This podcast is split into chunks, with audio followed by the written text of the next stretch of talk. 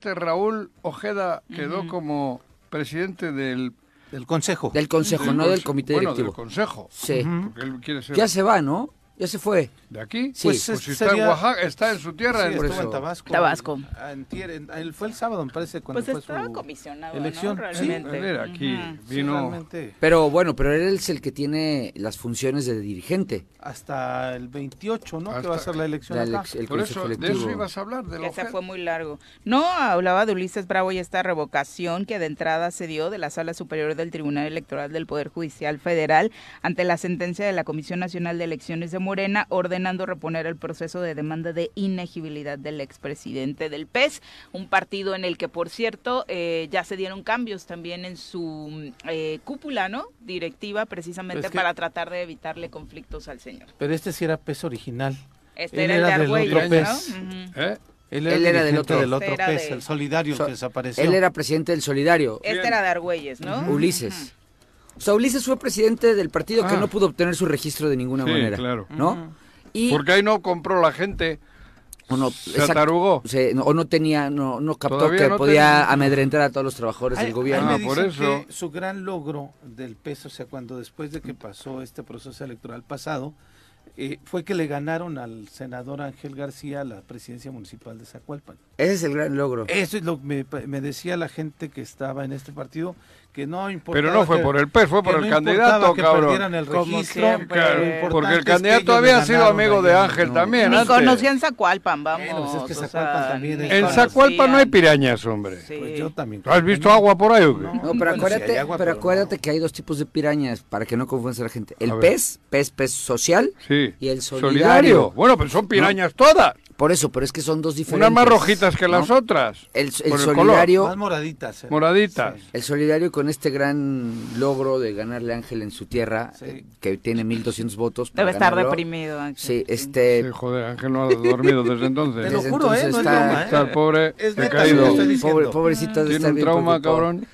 Y además, Es- imagínate el logro, neta lo ¿eh? que estoy diciendo, Es ¿eh? neta. No es, no es choro. No es A choro. ver, pero vamos a ver. Ayer, al que le meten un madrazo Es que- en la yugular, ¿sabes a, A quién fue? A Hugo Eric. Bueno, ese es en la A la elección. piraña mayor. Ese es en la elección social. Argüelles. Cambiamos, ya no estamos solidario. Solidario. Ah, no, Ulises, Solidario social. desapareció. Sí. No ganó, no, Sí. o sea, no, no pudo ni Lo- con. no ni- pudo con nada con el registro. más que ganarle a Ángel en Zacualpan. Y Y ese. Pero esa él le misma ganó, persona, ganó el candidato, hombre. Claro, eso, eso es un- estoy diciendo Era sarcástico. un amigo de. Ángel antes. Es un sarcasmo. Ah, Fue un trueque ahí. Sí. Ándale, como- y, Muy al estilo de Zacualpan. y ese y ese mismo presidente ahora va quiere ser presidente del partido más grande del país. no, pero. ¿Tú habías visto algo así? O sea, Ah, de Morena. Sí, Sí. que pierde. Antes de, Ah, antes de que llegues al tema de Hugo Eric y Argüelles. No, pero eso ya es cosa interna de Morena, ¿no? Bueno, ahora sí. Pero no deja de ser importante. Lo Ah, que no, Paco, claro, es el partido joder, más a mí- importante del Pero país ¿qué digo y más? la Yo, yo ya que tenga en más no le puedo decir a la gente Morena. A mí me parece que Pero es lo una que vi, verdadera. la a- nota con la que Viri arranca es importante. ¿Por qué? Porque primero habían dicho, ya no se discute ningún tema. Vámonos, sin to- problemas. todos pasan, todos son Pero no la, aprobados. no la ha derrocado, no la ha quitado. Es que No, esa no, fue no. la primera solu- resolución. Sí. Y ayer la sala superior dijo, no, espérate, güey. Sí revísenme a fondo el caso de este señor. Ah, ayer fue la segunda. Sí, ¿A sí. qué que habías dicho lo, lo de la primera? No, por salió eso a pon decirme atención. la pelan porque No. yo no, yo estoy aquí muy enojo Eso te escribió- hace perder. Sí. Eso escribió, Sí. escribió, me la pelan todos, ya aquí yo ya estoy y ahora sí agárrense. Sí, porque, Pues porque no. por eso que la, la habían regresado para refrendar su Su- militancia. exactamente. Ah. Me parece ¿no? que no era. Eso por ahí, dijo él, Sí, ¿no? es lo que decía él, sí. Entonces, ayer, para que la- las personas que nos escuchan nos entiendan, ayer le dice la sala superior, no, no, no, sí hay que revisar este campo porque trae temas que son delicados y que además sí caen en inegibilidad Claro, por haber sido candidato. Entonces, ya no va tan en, tan en, en boga. tan, ¿cómo se dice? Al menos Pues sí, tuvo que atravesar un tope. Ujú. Esa frase que sí. le encanta a mucha gente. Que no creo que se caiga, Pero, ¿no? Tampoco. Nah, por eso. A ver, si se aplica la ley, es muy Tendría fácil. que, ¿eh? pero sabemos que es consentido de la cúpula. Pero- de Pero- Morena, de- o de- sea, de Mario. De Mario, la cúpula es Mario. Mario y sí. él. Pero ojo, ¿eh? ¿De qué, Juanji? No sé, hay algo entramado. Sí, pero platícalo. No, no, no, en Tepoztlán algo han arreglado por ahí. Bueno, el tema No es que, pero el tema es que aquí no nada más cuenta la cúpula de Morena, aquí también está el tribunal, la sala superior del Tribunal Electoral. Y, y la sala ¿Estás superior... afónico o qué? Sí, sí, desde el viernes. ¿Con los goles, decía? ¿Eh? Te leí por ahí, güey.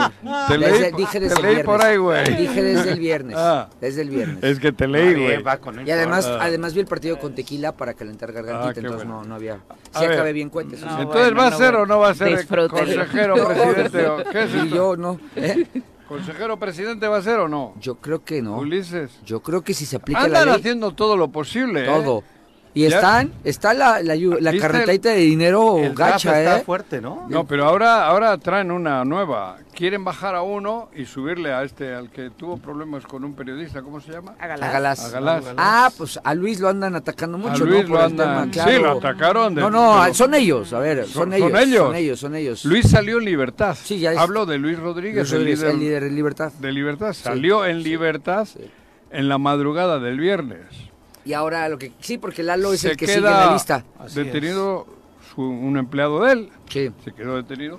Pero Luis está totalmente en libertad. Ahora le siguen buscando. sí. Van a pretender con este argumento Sí, quitarle el hoy creo que van a lugar, ¿no? intentar Ujú. meterle a eso para bajarlo, para quitarle a Luis y ponerle a Galás. Pero si aplicas Eso el reglamento hay que aplicárselo a todos. No, No, a por uno. eso, pero bueno, to- todo fue una... Es increíble, a qué ni- por eso digo, fíjate en qué peligro estamos todos, a lo que están dispuestos estos para llegar a mantenerse en el poder en sí. Morelos. Sí, sí, va a ser un problema. No, va a ser un problema para ti y para todos. Sí, sí, sí. Aviso. Cuando llegue la hora de quitárselos, ¿no? Porque Claro, no se van a quedar, no, se van a quedar ya con estos el- están dispuestos Sí, a cualquier a burrada, cosa. porque a Luis se la- le emboscaron, ¿eh? Sí, claro. Y lo digo así, a Luis le emboscaron. Iban por él. Y van por él. Sí. Y le siembran ahí una, un arma y buta, ahí hay un tema serio, muy grave. Y ahora, a pesar de que está en libertad, van a intentar meterle para que, que- quitarlo Sacar más como- cosas. como Por esto. los cargos, Sí, sí, ¿no? sí. No, pero no tiene ningún- contra o investigación que hubo No cargo, no tiene ningún entonces- cargo. Les, Sí. Ahora creo que le están, entonces el argumento le están es? metiendo unas carpetas nuevas en la fiscalía. Sí, Entonces, Pero por todo es para tumbarlo y para que entre Galás. Como no pudieron en la urna, porque, porque les, les ganó, entonces están dispuestos a cualquier burrada. Yo alerto a la gente, me alerto a mí mismo. Bueno, a De entrada los otros Les consejeros, sembraron ¿no? un arma. Imagínate lo que es capaz. de Imagínate lo que... ¿Cuántas veces he dicho yo? Es una acusación muy grave la que estás haciendo. Bueno, es lo que dicen ellos. Lo que dicen ellos. Yo no, yo no estuve en el coche ni estuve Pero, cuando... pero lo que sí creo que Juanji tiene razón es Yo- que van a pero- hacer lo que sea con tal de mantener el Ajá. Y los que no vamos a permitírselo estamos este, expuestos a... O sea, te paran por claro. ahí. Ajá.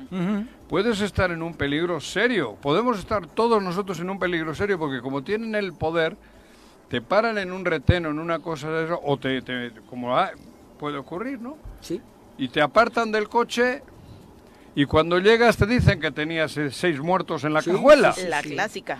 O de droga. ese tipo Por de eso, personas. no, no, Droga. es un decir, ¿no? Sí. O droga o medio kilo de coca, Sí. 20 años a la cárcel, güey. Porque además decíamos en el boletín que sacó la Están dispuestos a cualquier burrada, ¿eh? un arma. Alerto, ¿eh? Un arma. Decían que había un arma. Armamento, había era- notas que decía armamento, ya eran ¿no? las notas de algunas sí, plumas sí. que trabajan Armas. Armamento. Armas de De alto, alto poder, calibre, de alto calibre y todo el rollo.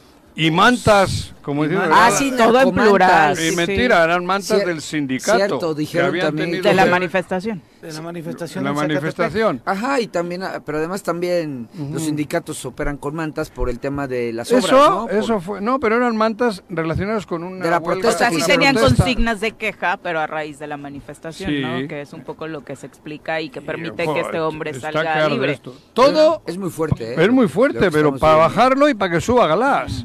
En Morena, el partido de izquierda, el partido de los sueños de muchos como yo, está cabrón. ¿Ya no eres de Morena? Yo ¿O nunca he sido de Ah, Morena.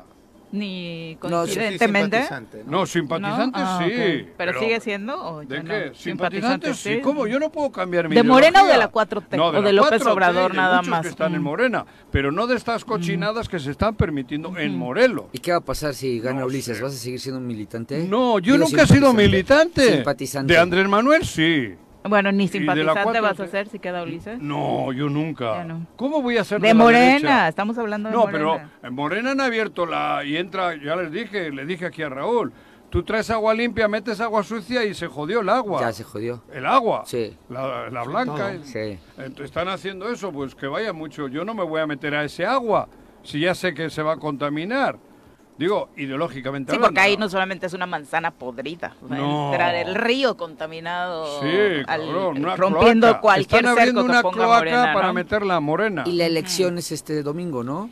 El- Ya, el Consejo 28. Directivo. Ujú.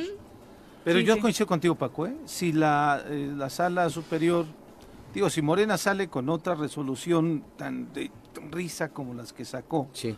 eh, recientemente o anteriormente, avalando su participación de, de este personaje, me parece que si la sala superior, el Tribunal Estatal, perdón, el, el Tribunal Electoral del Poder Judicial, eh, eh, decide tomar una resolución apegada a la convocatoria que ellos hicieron, ¿eh? Sí.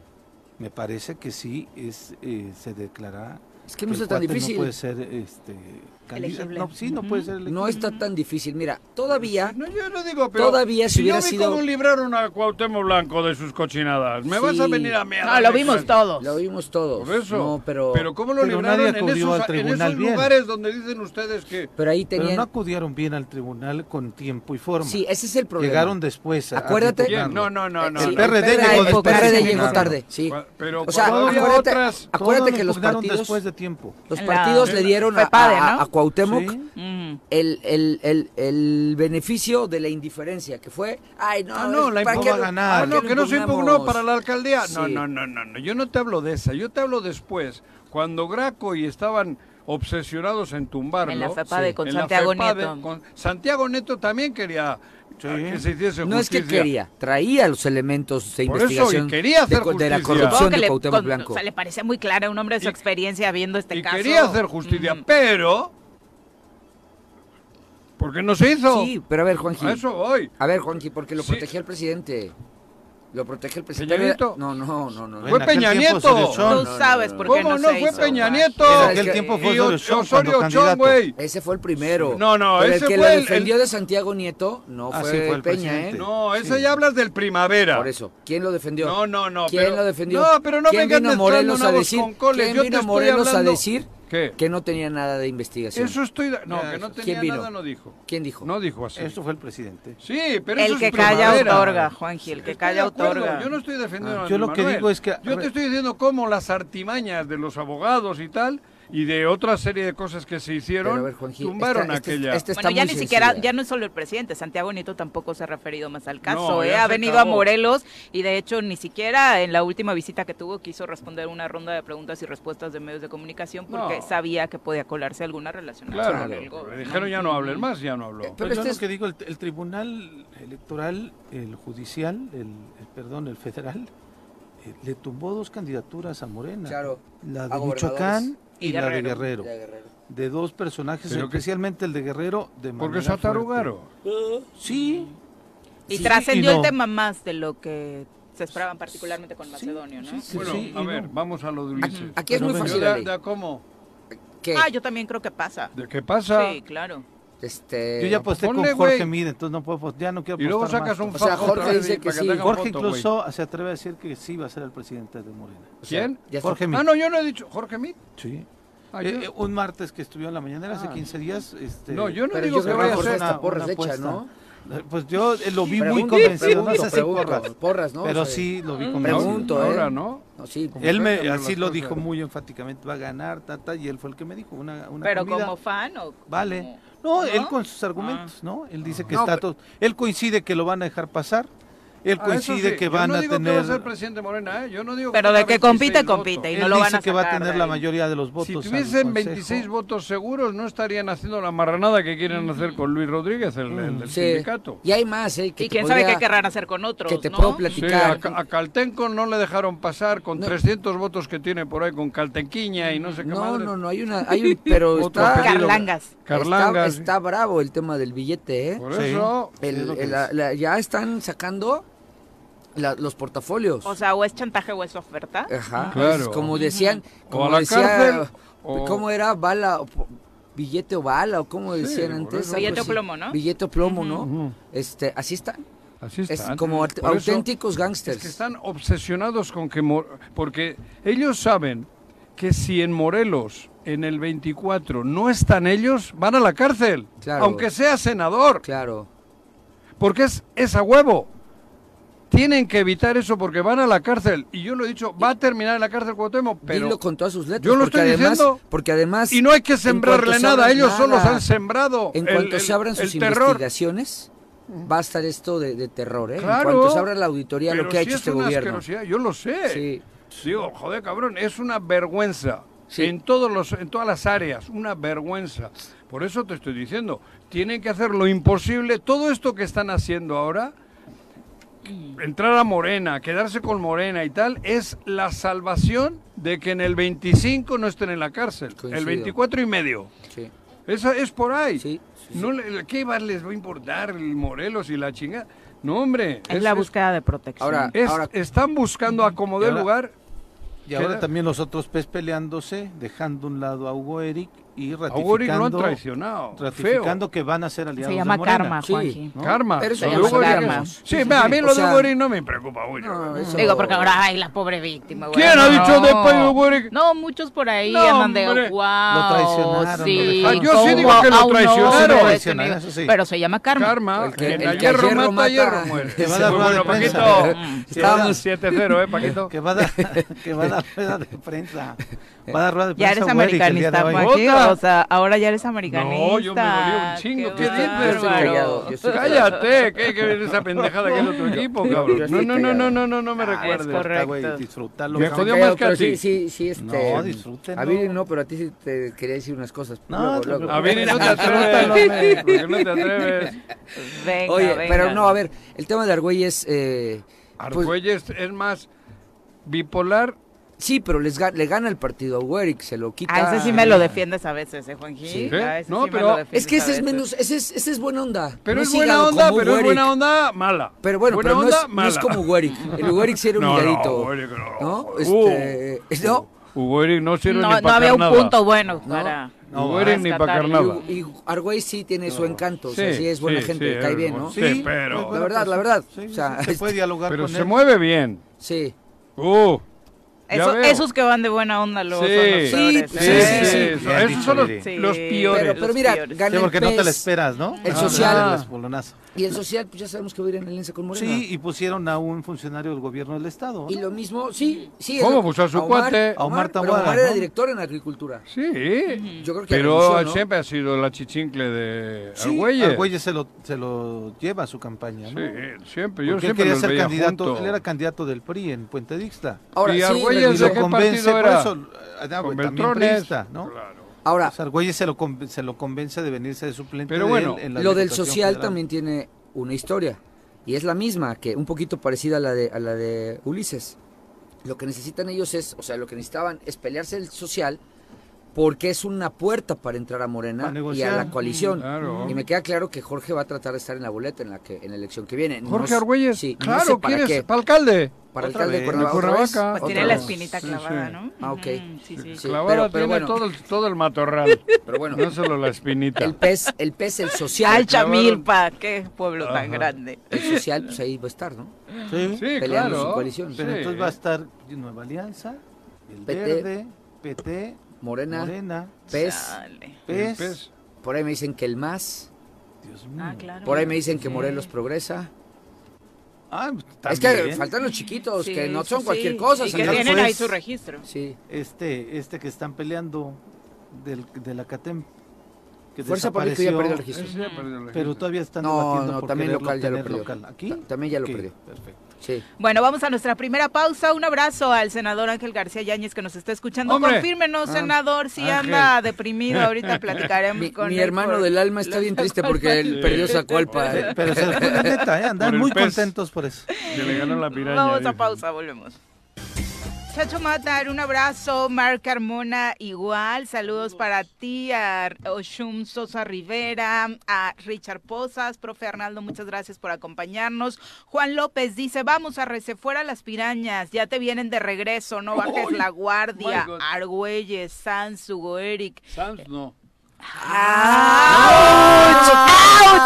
Les- No, ya no viene de regreso. Ay, o sea, ya o sea no. que así como yo soy amigo de Víctor, tú eres de Sanz. Que estoy diciendo que ¿Cómo no va con está? las pirañas, ¿cómo crees? Ah, ah, a ver, a ver, a Entendí ver. que va con las Lo pirañas. estás defendiendo así. A Sanz Estoy, le tiro estoy mo- usando, El mismo argumento que Ya tú conmigo, tiene conmigo. nuevo ¿Pero de qué, abogado el Ah, ya señor volviste a ser amigo No, yo no he dicho eso, yo he dicho que no está la piraña. Pero lo brin... ¿Viste cómo reaccionó? No, lo dijo él no. Casi se paz. No, Él no es piraña, que la han corrido, güey. Era piraña. Era piraña. Eh, de las ¿Qué grandes. vienes co- confundiendo a O la sea, ¿pero gente. ya es tu amigo? ¿Qué iba a ser mi amigo? ¿No es tu amigo? No. Ah, No, no, es. para nada. Nada. ¿Por qué nada, agachas la mirada? ¿Eh? ¿Por qué agachas la mirada? ¿Cómo la Te mirada? estoy viendo.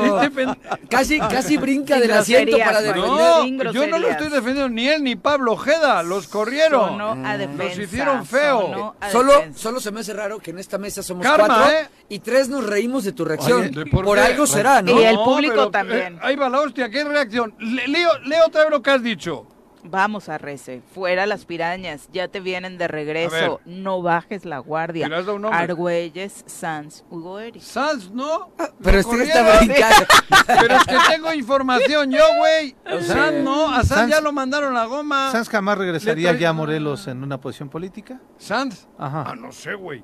No Con lo- ellos no. ¿Cada Con cuánto lo ves? Ni Pablo Ojeda. No, yo no ¿Cómo lo veo. sabes? Yo lo Pero he visto dos veces o tres. Ah. Yo no niego como tú. Yo aquí niego. Yo sí lo he visto. Y sí hemos hablado, claro que sí. Ah. ¿Y cómo Claro. es él? ¿Eh? Ya, o sea. Pues él mide casi 1,90. Está ¿En qué lugar panzón, se lo- enamoró de ti? No, Qué yo no hago como tú. Qué ¿A qué dedica el tiempo libre?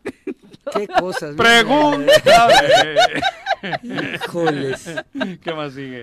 Ay, Juanji, porque ha robado un trozo de tu vida, pero Eso. fue... fue Trocito. Pedacito. Trocito. Trocito. Pero no fue la puntita como a ti. Trocititito. Vamos a las nacionales que se puso candente. Ahora que con con- Murillo Cara, mi chayito. Hostia.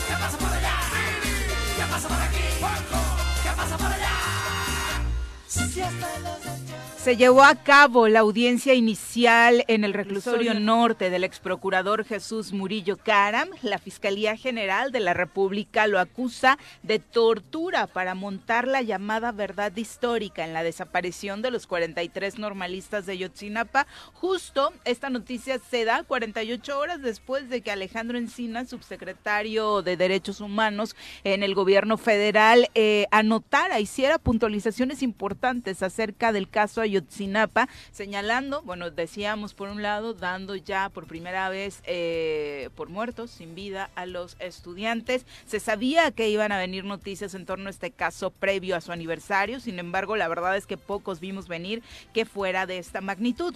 La audiencia eh, señala que Murillo Karam había externado sentirse mal, también ahora, por falta de alimentos y se solicitó una revisión de su médico particular. Al ex procurador se le uno de los tres delitos por los que se le señala, le decíamos, tortura, desaparición forzada y también obstrucción contra la administración de justicia. Murillo Karam arribó el sábado al reclusorio norte de la capital mexicana para su primera audiencia ante un juez por su presunta eh, colusión. En este caso le fue dictada prisión preventiva y por supuesto la situación continuará en análisis, pero ya a través de las fuentes judiciales. Hay versiones encontradas, algunos le dicen chivo expiatorio, otros señalan que no es una de las detenciones que tiene pues alguna trascendencia dentro de este caso ni para dar con el paradero de los estudiantes vivos o Pero- muertos ni para hacer justicia. Acompañado de eso viene toda una serie de... de- de- Pero todos son en torno a los que investigaron. O sea, o sea to- las personas que están con, con carpetas, que son muchas, Muchas. pero son son son agentes, son, está es más, el mismo Omar García Harfush, el, Sí, el- claro. el de la Policía Federal de Guerrero, él, eh, a él mismo deberían de tenerle una No, no, investigación. no, yo no estoy hablando Espérame. de eso. Yo te estoy diciendo que ya hay una... No me mezcles. El Ahora tema- ya ves que el otro... No, yo, no, ese no. no está en la lista. No, no, el tema es que Bueno, joder, lo que cabrón. llama la atención es que están sobre las personas que hicieron la investigación. No, y, Pero, y- y pero ellos no los mataron. ¿eh? No, no, De no. ejecutores no han agarrado a nadie. Pero, pero está, ya sacaron bueno, la lista, sí, ya al, han al dicho. alcalde, al alcalde de, No, de Iguala. Sí, sí, Y sí, a su la esposa. mujer. Sí, es perdón. Pero de los también hay una que va de la mano todo esto con, con que hay treinta y tantos militares. Ya han dicho, hay treinta y tantos militares, no sé cuántos federales. En no sé investigación. Cuántos... No, no, en investigación, no, ya para... ¿Ya detenidos? No, joder. Recordemos Ah, entonces- que hay más de 100 detenidos por el caso Sí. Ayotzinapa Claro. desde que desafortunadamente ocurrió la tragedia. Y ahora ¿no? hay una lista grande, de como la de él, que van a por ellos. Son 20. Son 20, ¿no? Hay militares, Pero- federales, judici eh, judici- de todas. O sea, de- nadie va a defender a Murillo Karam. Nada No, más que no deja de llamar la atención. Que él es el que realiza la investigación. Pero es el que confunde a todo el país. Él, él sacó Es el que nos engaña. Él sacó un tema de la verdad histórica. No, de sí, los- claro, nos engañó a todos Bueno, y dio carpetazo él dio- al asunto. Él dio, él dio una investigación. no, eh, él, dio la versión, perdón, la versión de Sí, sus investigaciones. cla- Claro, Que ese sea el eje. Porque ahorita, ahorita el tema Yotzinapa en este momento se centra en la detención de Murillo Karam. Pero seguimos sin saber qué pasó ahí. Por eso, pero seguimos sin saber quién están- mató a los 43 muchachos. están si es que están muertos. es- es- que mira, es la primera vez que los papás están recibiendo algo. Pero Ah, no sé, pregúntales a ellos. Pues, Pregúntales a Yo creo ellos. que los padres se Yo- sienten con Pregúntales un a ellos, a los padres. importante. Pero Son ¿crees que se haya- 83, 83 las órdenes de aprehensión, órdenes de 20 aprehensión. militares. Ya hay, ¿no? Hay 26 policías Te de. Huitzuco, Ahí 6 está. de Iguala, 1 de Cocula, Claro. 11 policías estatales de Guerrero y 14 miembros del grupo criminal Guerreros Unidos, supuestamente vinculados a la Ah. Con el- desaparición. Esos son órdenes de los de aprehensión, normalistas amigo. acusados de cargos de delincuencia organizada, desaparición forzada, tortura, homicidio en algunos casos y delitos contra la administración de justicia. correcto, eso me parece Pues eso es lo pero, pero te estaba diciendo Pero eso. yo no soy el que puso a Murillo Karam en el centro de la, del análisis de este, de este caso. Bueno, por la No, trascendencia pero política es uno se de los entiende, que estaba ¿no? con orden de aprehensión y la agarraron. A estos Si no les han apuras- pillado todavía. Sí, pues si me apuras es el menos trascendente. Yo quiero que agarren a los 13 guerreros unidos. Sí. Pero dentro de la claro, investigación se es. volvería trascendente si se le Es que- comprueba que realmente obstruyó la investigación Claro, dando si esa verdad confundió. histórica tratando Él le dio de, carpetazo de tapar a alguien. a esos. Él, él- él dio su versión de la investigación. No, él era Si el lo mero hizo- mero. si no, lo no, no hizo- solo dio versión. Pues es que tiene una investigación. La- No, pero no pero lo es estoy que defendiendo, la ¿eh? versión de no, este- no, lo, qué bueno que no, no lo soy como tú con. Sanz, que sí Es lo que defiendes, ¿Yo pero no lo a defiendes? No como me le hiciste ahorita. ¿Yo qué le defendí? Dije que lo han corrido de en la pecera, en güey. realidad lo de Murillo,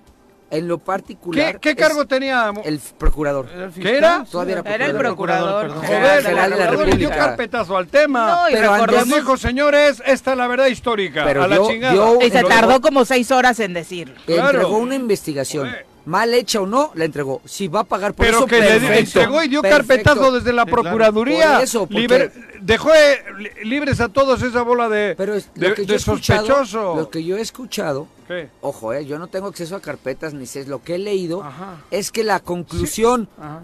de la misma investigación que trae ahora el gobierno Andrés Manuel es la misma de la verdad histórica, Claro. que es la misma que da Murillo Karam. ¿Cuál es la misma? O sea, que es la misma, que los muchachos los, los mataron y los echaron en Cocula, eh, no, no recuerdo bien cómo Primero ¿Y a decía quién que los habían quemado, Quemado. en un basurero De y ya después eh, de ese, este, Aledaño al que dijeron, Sí, ¿no? sí, sí, sí. Ujú. Sí, ¿no? pero que eran cuatro misma- delincuentes.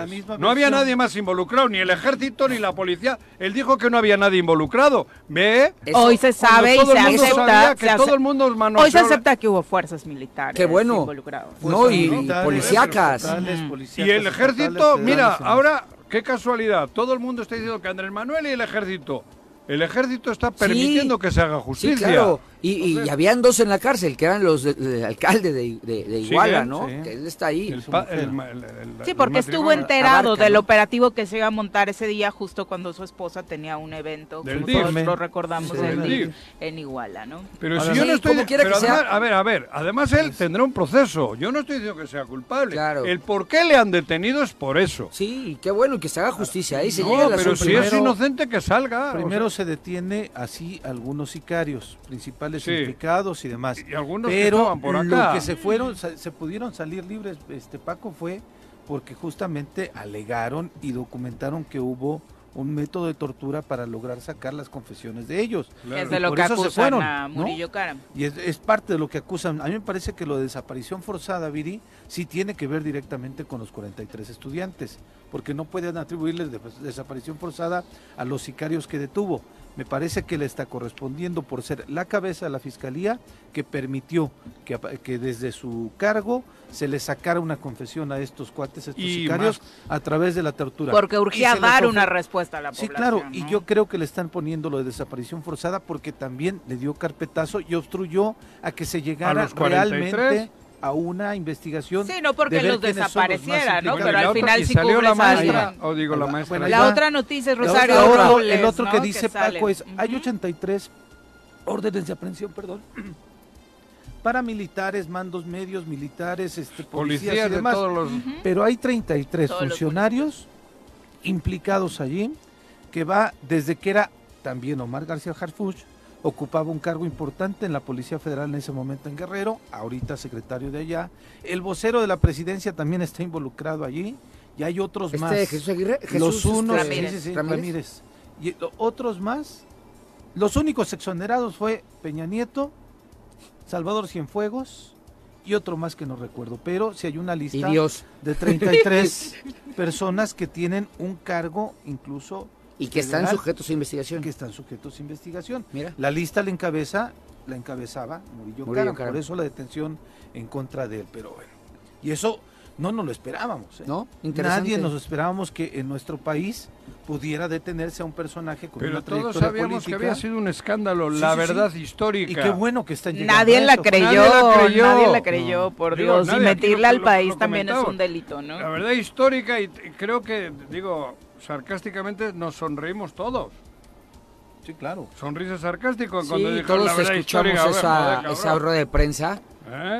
Entre la sonrisa sarcástica y la indignación por la postura que incluso de forma soberbia tuvo Murillo Karam en aquel momento con los padres de los 43 Yo no digo que sea malo o bueno, como dicen, ah, qué bueno, pues sí, güey, pero que si es inocente, pues que lo compruebe ya, cabrón. Claro. Bueno, el otro caso, el juez Ganter Alejandro Villar Ceballos determinó modificar la medida cautelar de la exsecretaria de Desarrollo Social, Rosario Robles Berlanga, de prisión preventiva a presentación periódica ante la autoridad judicial, lo que significa que quedó libre y salió del penal el viernes pasado, justo cuando eh, se estaba dando a conocer las horas después lo de Murillo Karam. La Fiscalía General de la República confirmó que el pasado 17 de agosto se hizo la solicitud para poder seguir el juicio de Rosario en libertad con la imposición de restricciones que la ley señala para estos casos, en razón de que diversas enfermedades le aquejan y también por su edad. La institución valoró el estado de salud de Rosario y las edad y ¿Ah, las medidas de seguridad que garanticen su presencia en el proceso, por lo que solicitó al juez de control su aprobación para modificarle la medida cautelar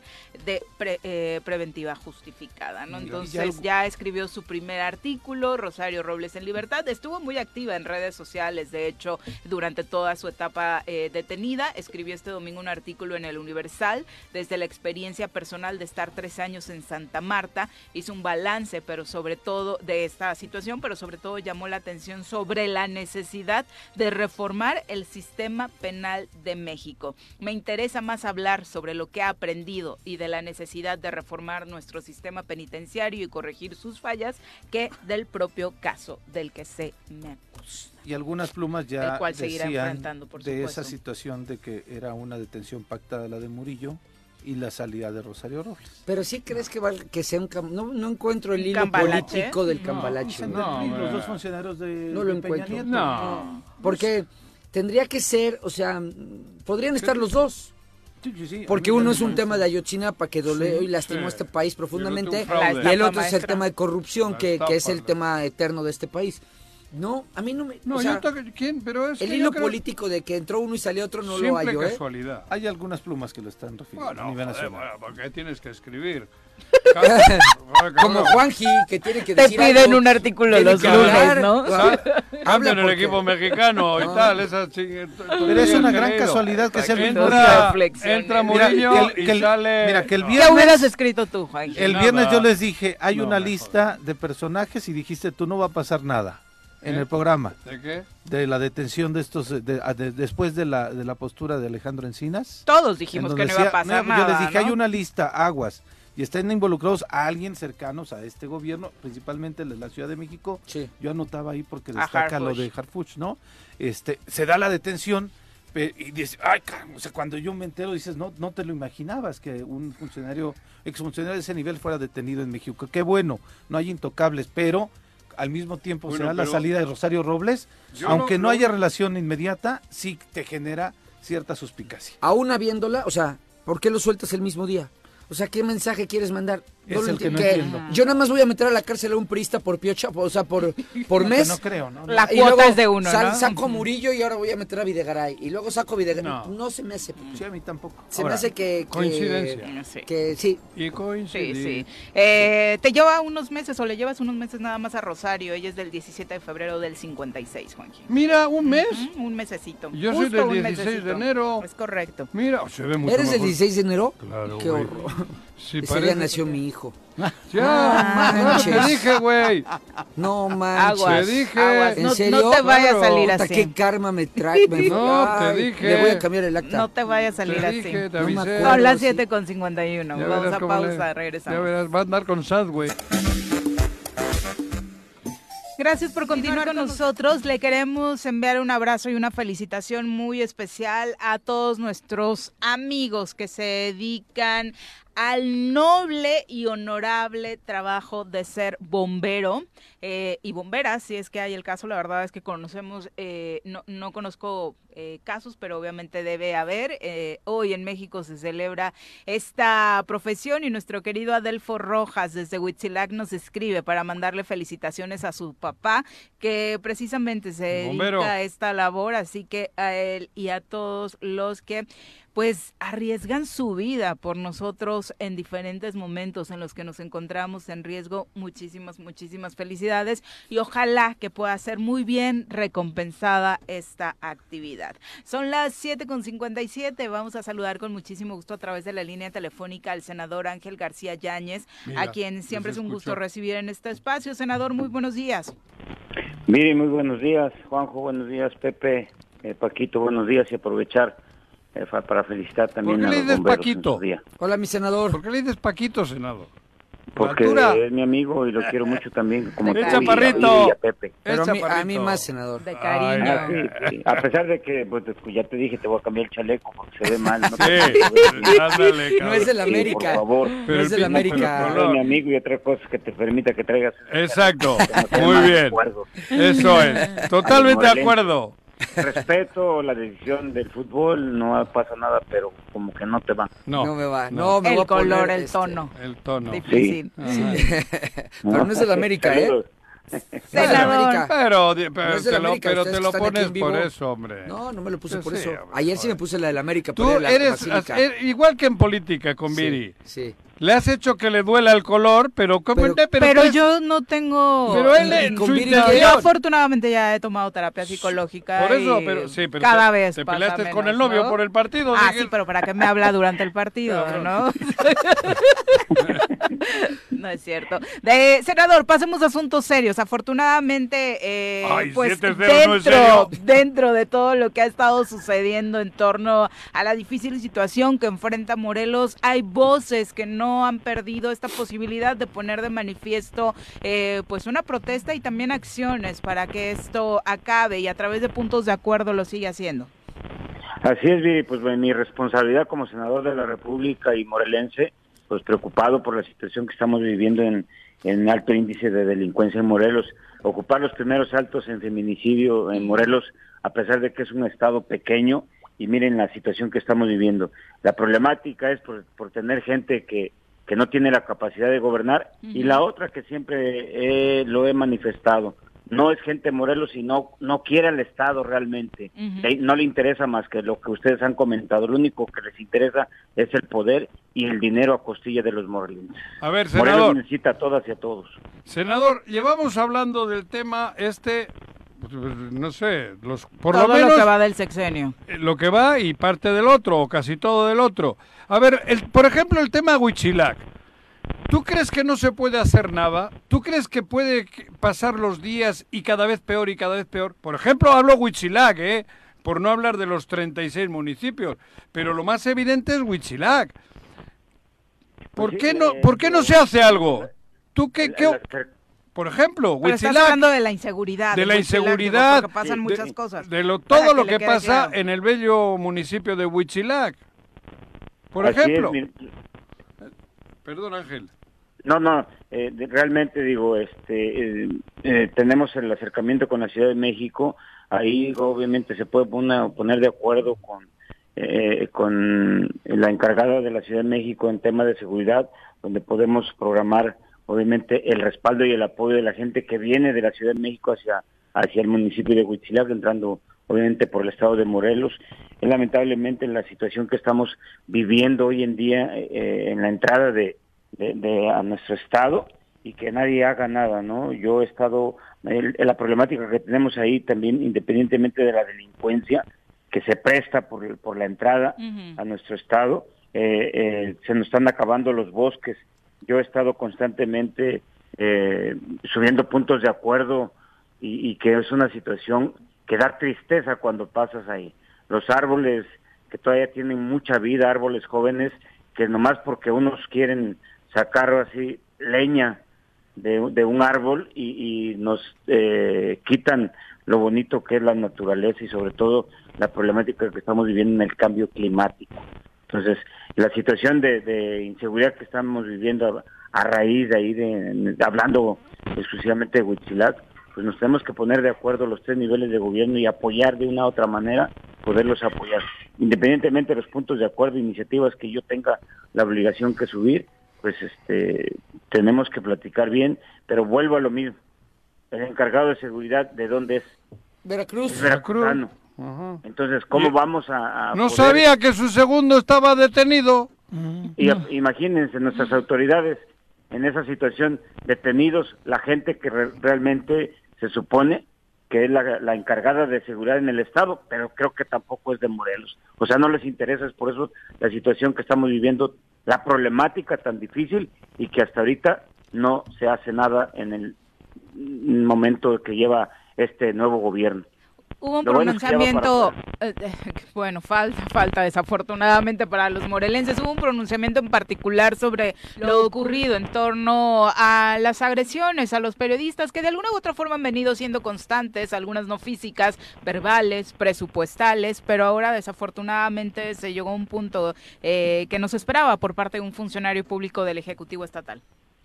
Pues realmente, Viri, pues yo a eso estoy, ¿no? a, a proteger la seguridad y todo lo que tenga que ver con los morelenses y de todo el país, porque soy senador de la República, obviamente mi, compromiso es con, con las y los morelenses porque son los que me dieron el voto de confianza. Y en el tema de la libertad, de la libertad de expresión, no es posible que lo estemos coartando de, lo que ustedes pueden hablar directamente y como debe de ser. La libertad, tierra, libertad y justicia, el general Emiliano Zapata, hoy en día las tierras se nos están acabando por falta de apoyos de los gobiernos municipales, estatales y federales. Justicia, justicia no hay para las mujeres asesinadas, para las niñas, para los niños, para la gente con profesión, para los empresarios, para toda la gente no, la gente con discapacidad no hay no hay justicia. Realmente se nos está terminando todo eso. No hay quien nos defienda. Y la libertad, la libertad de elegir a nuestros gobernantes, de elegir lo que nosotros realmente nos preocupa en el estado de Morelos. No es posible que se nos quieran meter nuevamente gente de fuera, que lo único que le interesa es el poder y el dinero. Se están dando hasta con la cuchara por tener el poder en el estado de Morelos. Morelos, aprovechando el espacio tan importante ustedes de su medio de comunicación, Morelos necesita a todas y a todos. No es posible que nos estemos dando nosotros también y que también andemos buscando el poder nada más por tener el poder y no podemos demostrar la capacidad que tenemos cuando la gente nos ha dado el voto de confianza. En mi caso como senador, eh, desde que yo inicié, inicié con, con temas de, de, de reuniones en el Senado de la República donde convoqué a los municipios, al Congreso del Estado, a los diputados federales, a mis dos compañeros senadores, a la gente del gobierno del Estado, gente que tenía que ver con seguridad desde el inicio, desde el inicio de, tomando protesta como senador. Lamentablemente mucha gente no acudió, entre ellos obviamente pues su vecino que tienen ahí nunca fue, hice dos llamados, jamás fueron ni el encargado de seguridad ni tampoco el gobierno del Estado. Es lamentable la situación, cuando menos pues yo estoy levantando la voz y cada vez que lo pueda hacer lo voy a hacer con gusto por defensa de los derechos de la gente de Morelos. No podemos coartar de la libertad a ustedes porque a través de ustedes, de sus medios de comunicación, es como la gente se entera de lo que nosotros estamos trabajando y lo que estamos haciendo en beneficio del pueblo. Diputado, perdón, senador, este punto de acuerdo con relación a los eh, actos de, agresiones hacia periodistas, ¿ya lo presentaste? ¿Lo vas a presentar? no, ya, ya se presentó eh, el, este miércoles, miércoles pasado, y digo, bueno, el proceso ustedes ya lo saben, yo lo presento, ahorita está la permanente, pero tengo oportunidad de presentarlo, no acudo directamente yo al Senado ni subo a tribuna, pero al final de cuentas está presentado en la mesa del Senado, en la mesa directiva, ahí de ahí lo califica las comisiones, las comisiones lo, lo dictaminan, digo, espero que lo dictaminen a favor, eso espero, y de, eh, independientemente, pues obviamente se manda a, a donde va directamente, no al Ejecutivo del Estado. Y desafortunadamente no es el único tema, este senador. Hay también preocupación por lo que está pasando con los hospitales de Morelos, tanto los que administra el Ejecutivo Estatal como los que administra el, el federal. Así es, Viri. También, también he estado con los exhortos en ese tema de salud que es tan importante. Aunque mucha gente dice, pues eh, hacer un exhorto es como un llamado a misa. De pronto que obviamente. Pero si yo no toco las campanas para que vayan a misa, pues obviamente, pues, ¿qué no va a hacer, no? Realmente tengo que levantar la voz y, y pelear nuevamente por los derechos de los morelenses, porque es mi responsabilidad y por eso me dieron la confianza a más de 200 mil morelenses para poderlos respaldar y ser la voz en el Senado de la República. Siempre estaré peleando a través de iniciativas, de exhortos, que, que, que se escuche, que realmente tienen un amigo, un aliado en el Senado de la República, que es su amigo Ángel García Yáñez. Ángel, eh, después de todo esto, ¿no tienes otra vez miedo de que te vuelvan a amenazar con carpetas, de que te vuelvan a... porque cada vez que hablas con, con fuerza y con sinceridad, siempre luego vienen las amenazas, ¿no? Acuérdate que aquella ocasión la misma pregunta me hiciste. Ajá, por eso. Y no tienes miedo de que, pues, es usual porque obviamente, pues, de otra manera no me pueden atacar. Yo he sido un servidor público que he tomado cuatro ocasiones protesta como presidente municipal, como diputado local, como diputado federal, hoy como senador de la República y me he comprometido que me juzgue la ley. Ante la ley he, tomado protesta y hasta ahorita en cuatro ocasiones la ley no me ha juzgado, pero principalmente me he ganado la, confianza de mucha gente de Morelos y que realmente no, no tengo miedo porque yo soy el que tengo que levantar la voz ante la injusticia que estamos viviendo los morelenses. No es posible que gente fuereña nos esté gobernando, ni nos gobierna, lo único que hace es dinero nada más. Nos están saqueando, Ángel. Oye, una pregunta, una pregunta, este, mi senador. Ya, ya, está más cerca que lejos el, el 24, y yo lo único que sigo percibiendo es que todas las personas que tienen la posibilidad de sacar adelante este Estado frente a, mm, frente a la, a, la ola de corrupción que representa Cuauhtémoc, eh, percibo que les falta mm, una, ¿cómo decirlo? Con mucho cariño y respeto, que sabes que, te lo tengo en lo personal principalmente. Les falta como la, las ganas de sentarse y decir, a ver, eh, no es Ángel el, el, que está mal, no es fulano, sutana, perengana el que está mal. Lo que está mal es la, la corrupción que representa Cuauhtémoc y cómo la vamos a enfrentar y unirnos, porque aquí al principio del programa decíamos, estos cuates saben lo que representa para ellos perder el poder. Si llegan a perder el poder, saben que, sabe que van a terminar en la cárcel varios de ellos, empezando por la cabeza. Entonces no lo van a querer soltar. ¿Cómo, ¿Cómo vislumbras tú la posibilidad de una gran coalición de morelenses para enfrentar a este fenómeno de corrupción que se llama, que representa Cuauhtémoc Blanco? Pues realmente yo creo que tienes razón. Eh, tenemos que unirnos. Yo he convocado y, cada vez que tengo oportunidad de, de levantar la voz y decirles a los morelenses que debemos unirnos, sea mujer o sea hombre, el indicado que tenga que ver con, que nos defienda y que esté al frente como en el 24 como gobernadora o como gobernador, pero digo, el primer requisito es que tenemos que ser de Morelos, que nos debe de, doler la situación que estamos viviendo nosotros como morelenses. Debemos de unirnos de verdad, Morelos nos necesita a todas y a todos, nos debemos de poner de acuerdo y que elijan a la mejor o al mejor, no al mejor posicionado en redes sociales, lo digo con mucho respeto, al mejor que realmente ha demostrado que tiene capacidad de gobernar y que tiene ese compromiso con el pueblo realmente. Sí, entonces yo nuevamente eh, abusando de la confianza que me han dado ustedes ahí en su programa, eh, levanto la voz para que las y los morelenses debemos de estar unidos en el 24. elijan a la mejor o al mejor, pero que realmente nos dé resultados. Pero de tu lado hay la disposición, eh, senador. Desde luego, digo, yo no quiero realmente seguir en el poder, tener el poder nada más por tenerlo.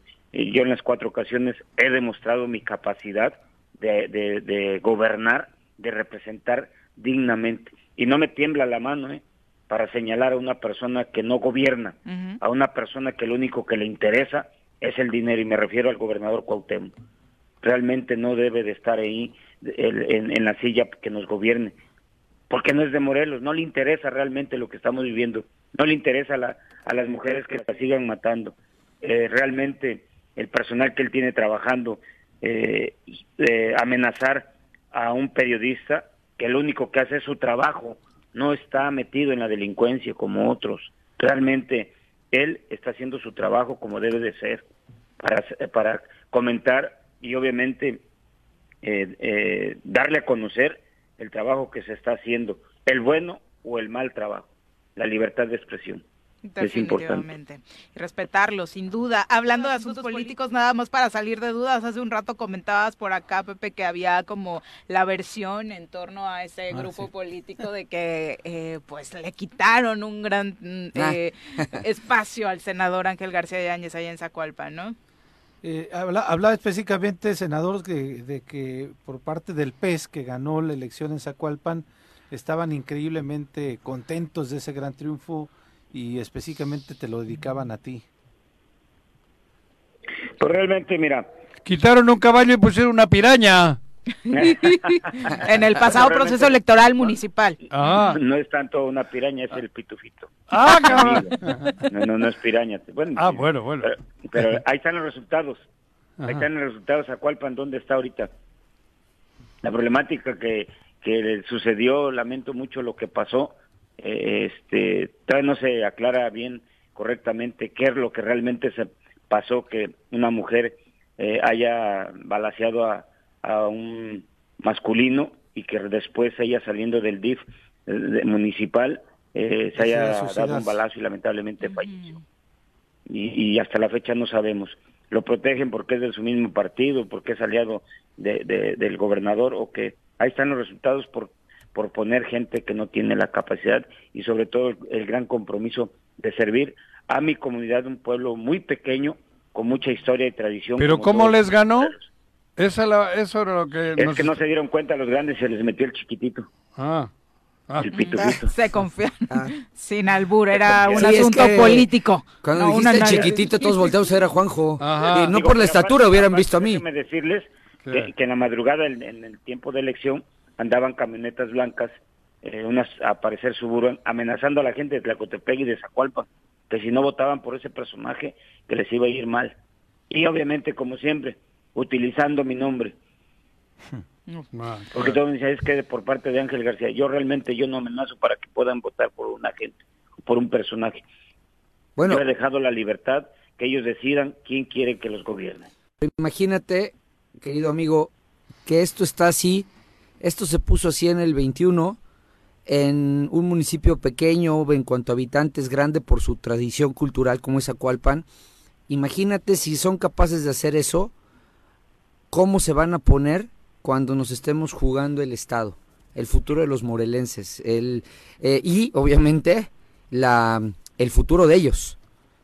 Imagínate cómo va a estar. Eso es lo que tienen que dimensionar quienes quieren gobernar nuestro Estado y eso es lo que les pedimos que, que tengan muy, muy, muy centrado porque pues nosotros somos los que estamos en medio. Así es, así es, Paquito. Pues fíjate que, que yo nuevamente vuelvo a, decir que nos tenemos que unir todas y todos. Tuve la oportunidad, y lo voy a decir con mucho respeto, de saludar en, días pasados, me parece que el sábado, en un encuentro de jóvenes ahí en Cuernavaca, al contador Rabín. Sí, sí. Y, tuve la oportunidad de, estar cerca de él y le dije, nos tenemos que unir. Claro, bien hecho. Tu proyecto, mi proyecto, el que sea, pero es Morelos. Bien. No es el proyecto de Rabín, no es el proyecto de otros compañeros, no es el proyecto de Ángel García, lo acabas de decir, es el proyecto Morelos. Morelos necesita a todas y a todos, pero unidos. El dicho dice, eh, obviamente, vence y triunfarás. Eh, no, nos, nos, nos quieren ver desunidos realmente, ¿no? Divide y vencerás, ¿no? Divide, y vencerás. Aquí varios estamos deseando... es al revés. Hay que unirnos para vencer. Hay que unirnos para vencer porque realmente no podemos estar cada quien por su lado, cada quien en su proyecto. Si bien trae nombres, cada quien de colores, nombres de, personajes políticos que hemos estado al frente de cualquier situación política, pero somos morelenses todas y todos, los que queremos eh, un buen Morelos. Nos debemos de unir. Y, y entre nosotros o, o, la misma ciudadanía que es la que elige, obviamente, eh, pues que ellos elijan y que ellos digan, vamos a apoyar a esta persona, sea hombre o mujer. Todas y todos somos iguales y tenemos derecho a participar. Sin duda. Senador, pues muchas gracias. Se mantiene firme entonces en esta intención de que pues, haga justicia en todos estos casos en Morelos. Así es, pues seguiré trabajando y, que obviamente por, por, el, por el bien de las y los morelenses que me han dado la confianza de estar en un, en un lugar tan importante como es el Senado de la República. Gracias, Viri, por darme la oportunidad. Gracias, Paquito, Pepe, Juanjo. Me da gusto que ya estás en el aire. Gracias. bueno, Llévatelo. oportunidad de aquel amigo porque está canijo. Te lo, te lo regalamos, senador. Oye, y una cosa rápido antes de que te vayas. No, eh, y, no se trata, no, o sea, tú decías, no se trata del proyecto Ángel. Aquí hay, aquí tienes muchos, este, eh, seguidores, no si se trata de eso. Ojalá logres eh, encaminar en torno. ¿Qué secretaría le quieres pedir, güey? No te metas. No me a ver, dime. ya, ya, hay cuatro, ¿no? Ya, ya, ya, hablamos. Cuatro seguras. ¿Eh? Ya están cuatro seguras. La de Pepe, la de Viri y la de Ándale, cabrón. no, aquí, en este autobús cabemos todas y todos, no se preocupen. Hay espacio. Ahí está, güey. No, se preocupen. Yo me quedo en el tesoro para analizar el trabajo de estos secretarios. Y, ordeñando, y ordeñando mis gallinas, cabrón. yo, yo, sí, yo sí, yo sí, senador.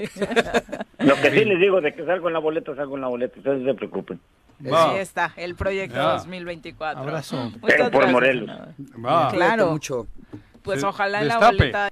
¿Mm? Es un destape ya. Bueno, ya dijo que, que va en la boleta. Que va a estar en la boleta. Claro. Sí, qué bueno. Ya, cabrón. Qué bueno. Que antes decía tímidamente, ahora ya dijo voy a estar, voy a estar. En la boleta. Sería muy positivo ver a morelenses o gente que realmente tenga arraigo en Morelos queriendo y gobernar que han ganado, ¿no? los o sea, que además trae una trayectoria que habla, o sea, que electoralmente. Sin improvisación, sí, ¿no? Claro. Oye, fíjate que... Este, no voy a mencionar hoy a tu amigo, cabrón. ¿A qué amigo? es de Morelos. Ah, de Morelos. No sé. ¿Sí? Tengo muchos amigos, Juanji. Sí, sí, es de Morelos. ¿Tú eres mi amigo? Bueno, y desde aquí le mando el más sentido pésame porque creo que falleció su mamá el día falleció de ayer. su madre Ah, de Víctor. Secretario. Sí, un abrazo cariñoso a, su, a él y a su familia. Bueno. Ahí está. 8 con 18, vuelve. 8 con 21 de la mañana, vamos a nuestra clase de Derecho. Yo de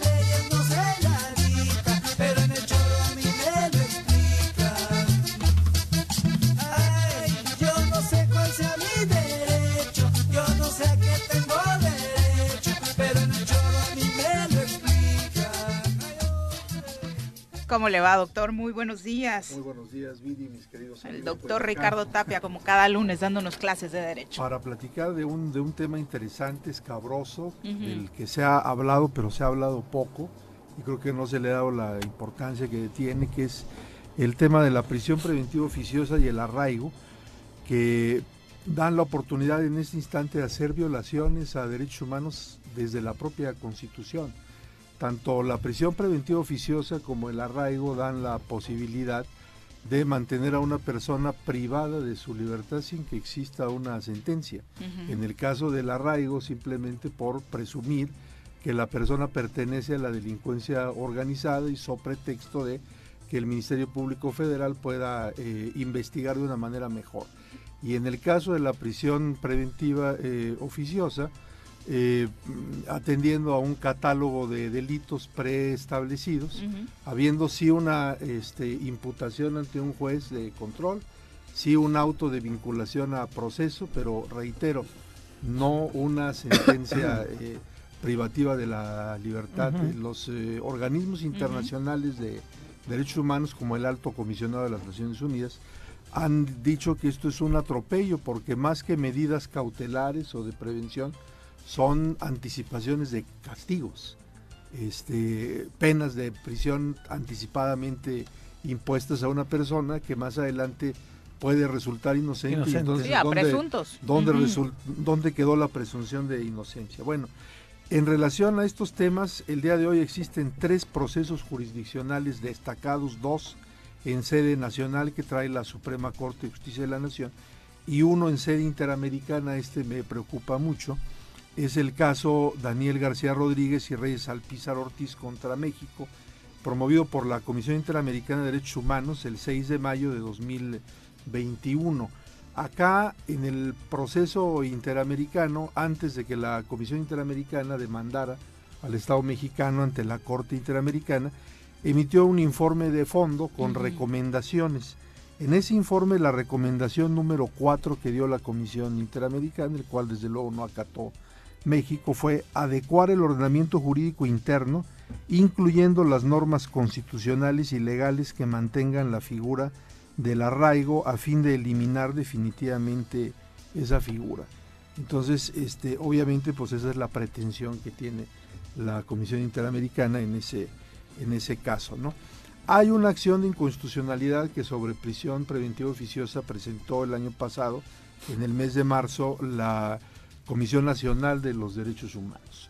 Y la semana pasada el ministro presidente de la Corte, Arturo Saldívar, indicó que para resolver de forma definitiva este tema de la prisión preventiva oficiosa está por enlistarse un asunto muy importante en la ponencia del ministro Luis María Aguilar y otra en la ponencia de la ministra Norma Piña. Y dijo, ojo, la, eh, ahí se va a determinar la inconvencionalidad o no de la prisión preventiva oficiosa y, ojo, si la constitución puede ser inconstitucional. Ese es el tema que se va a tratar ahí. Yo creo, desde un punto de vista político, jurídico, que para no exponernos a la condena en la Corte Interamericana, que muy seguramente va, es, eso es lo que va a ocurrir, o para no exponernos más bien al escándalo de la condena, yo creo que esto se va a resolver primero en sede interna y ya cuando se resuelva en la Corte eh, Interamericana, pues este eh, ya va a haber un precedente acá. Me voy muy rápido a qué ha dicho la Corte Interamericana en casos anteriores en este sentido. Tenemos una condena hacia el Estado mexicano del 28 de noviembre de 2018. Es el caso Mujeres Víctimas de Tortura Sexual en Atenco contra México. Ahí la Corte Interamericana dijo, la adopción de la prisión preventiva requiere un juicio de proporcionalidad entre aquella, los elementos de convicción para dictarla y los hechos que se investigan. Si no hay proporcionalidad, la medida será arbitraria cuando se priva de la libertad durante un periodo excesivamente prolongado y por lo tanto desproporcionado a personas cuya responsabilidad criminal no ha sido establecida y dice esto equivale a anticipar la pena. 2018. 2019 en la misma línea en el caso Rosadio Villavicencio contra Perú y 2019 también dos casos contra Argentina en el mes de noviembre, caso Hernández contra Argentina y caso Yenkis contra eh, Argentina. Eh, ¿Cómo se pueden resolver estos temas aquí en eh, México? Ya ha habido antecedentes en los cuales si se observa que hay eh, eh, derechos mayormente tuitivos a la persona en tratados internacionales de los que el Estado mexicano es parte, que choquen o que colisionen con partes de la Constitución que sean más restrictivas, a pesar de que la Constitución mexicana dice que cuando hay restricciones se estará lo que diga la Constitución y no los tratados internacionales. También, por otro lado, la propia Constitución dice hay que buscar lo que sea más benéfico a la persona. Ahí tenemos enunciados en tensión en la Constitución. ¿Cómo se ha resuelto esto en casos anteriores? En un caso anterior en el que la Constitución es la acción de inconstitucionalidad 155 del 2007, la Constitución posibilitaba o posibilita el que una persona pueda ser sancionada en sede administrativa con trabajos en favor de la comunidad. Y los tratados internacionales prohíben que ese tipo de pena sea impuesta por una autoridad administrativa, debe ser una autoridad jurisdiccional. ¿Qué resolvió la Corte en esta acción de inconstitucionalidad 155 del 2007? Que el parámetro de validez que da la mayor tuición a la persona está en los tratados internacionales y por lo tanto es el que se debe de aplicar.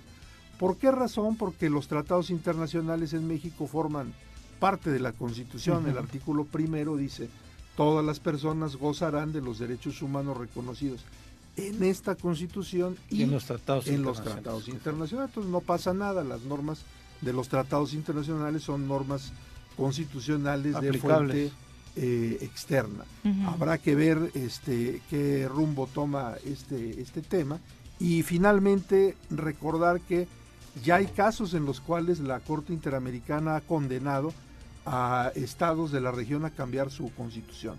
En 2001 eso pasó en Olmedo Bustos contra Chile, caso conocido como la última tentación de Cristo. Había en el artículo 19 de la constitución chilena una restricción de censura que chocaba con el artículo 13 del Pacto de San José y la Corte Interamericana le dijo a Chile cambie su constitución. Entonces esto no es un tema Nuevo. nuevo. Perfecto, Muchas doctor. Muchas gracias, gracias. por ¿Viste? acompañarnos. Muy buenos días. Qué bueno que no interrumpes, Juan. ¿cómo va a Así se vuelve si más, no así se vuelve más interesante. Sí. ¿Has visto Son la las cara de 8 con güey que- 30. Eh, No, estás en tu teléfono. No ni como siquiera en mi teléfono, Volvemos. no entiendo nada. 8 con 33 de la mañana. Muchas gracias por continuar con nosotros. Seguimos en asuntos políticos, ahora en un contexto nacional. Nos acompaña en cabina Jesús Zambrano, un histórico del PRD, de la política mexicana y dirigente nacional de este instituto político. Bienvenido, Jesús. Muy buenos días. Muchas gracias, Viri. Los buenos chuchos. días. Los buenos. Uno de los chuchos en el de estudio. Uno de ellos, Juan José, uno de Ay, ellos. Juanji, baila. te encanta dar la bienvenida. Se este- emociona. Se emociona, es que no viene gente importante a vernos, entonces llegan ustedes y se emocionó. Con coincidencias o con eh, no coincidencias, Jesús, pero la verdad es que lo que dice Paco no es mentira. De pronto nos da gusto recibir a gente connotada en el ámbito nacional, particularmente el político, porque pues las nuevas generaciones, eh, particularmente en Morelos, hablando de quien nos gobierna, reina la improvisación, reina la gente que no aporta, reina el desconocimiento. ¿Qué está pasando? Reina el desmadre. Eh, Viri fue muy propia, muy Sí, por eso cautelosa, tuve que cuidadosa. intervenir. No, pues en, en primer lugar, muchas gracias. eh, y, y Un me honor. da mucho gusto estar aquí con ustedes. Bienvenidos. Eh, todos ustedes, Paco, Pepe, ya a ustedes ya los saludé. Y estamos, pues, eh, bueno, ciertamente con una situación, yo digo, nacional y estatal muy complicada para la vida de las familias mexicanas, porque aquí es la improvisación, lo decía, eh, eh, cuidadosamente, o el desmadre, como decía Juan José, eh, pero allá en la presidencia de la República no es la juventud la que está allá. Allá eh, son las ocurrencias y la locura del poder la que está provocando una situación muy complicada para la vida del país.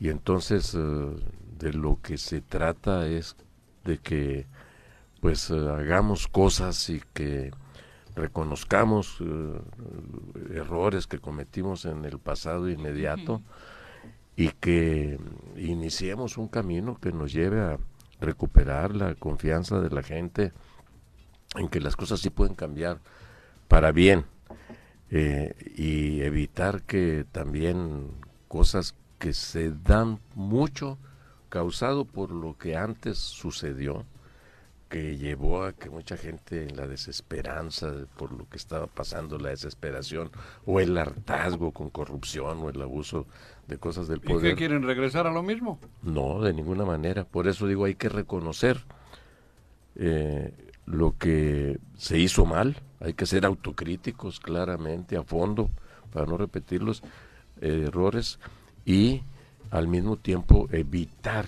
que la desesperación o el hartazgo lleve a situaciones en las que voten por cualquier cosa, lo que se ofrezca como solución, aunque sea sencilla, fácil acá, pero que ya lo estamos viendo aquí en Morelos, no se le ha dado, como dice el refrán o el, eh, la expresión coloquial, no hemos dado pie con bola con quienes se ha Nos han dado en elegido. Y parecía bolas. que le pegaba bien a la bola. Nos han dado y con el pie más. en las bolas. Eh, eso, sí, sí, sí. Ah, Eso digo es- la hay- mucho hay de eso. En ese sentido del reconocer errores, eh, llegas a un estado en donde el partido perdió su registro y se debió seguramente a muchos errores que se cometieron y que en ese sentido también se valora el Siendo el partido en el gobierno. siendo el partido del gobierno además, ¿no? Bueno, Sí, pero Bueno, aparte lo salieron pierde- del partido lo del gobierno en pierde tercer después. lugar. Sí, ¿Eh? sí, sí. Salen del gobierno en Lo tercer pierde lugar. tres años después. no, por eso. Pues lo pierde tres años después, ¿no? es Sí. El- tú- muy tú- reciente el gobierno. La atención que le pones a Morelos en esta visita es eh, debido a qué?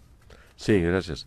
Primero, precisar, mm, no es pérdida del registro, porque es un registro nacional el del PRD, ¿no? Cierto. Coloquialmente se entiende lo de la pérdida del registro porque a lo que pierdes es el derecho a tener representación eh, con diputaciones eh, de representación proporcional en el Congreso local y también a las prerrogativas de carácter local, estatal, ¿no? Eh, pero el registro es un registro nacional único del partido. Ese no se ha perdido. Ahora, ciertamente, estando en el gobierno, en el 2018, nos fuimos al tercer lugar siendo partido gobernante. Primer Sí. golpe, ¿no? Pues, ¿por qué?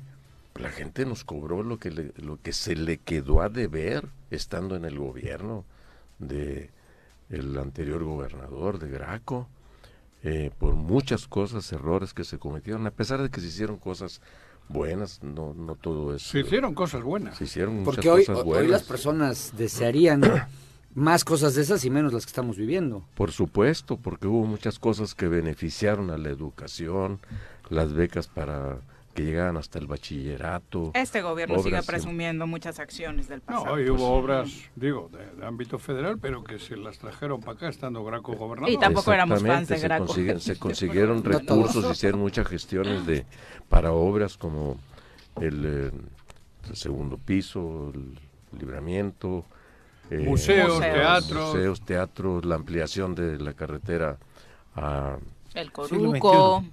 El siglo XXI. XXI. siglo XXI, pero también la que va a- al, al- al- al centro este vacacional Huastepec. Ah, para sí. Eso parte, todavía no se termina, que pero ahí va. no se termina, pero ahí va. Ajá. Entonces, el Coruco en el fútbol. Coruco. el sí. Curuco.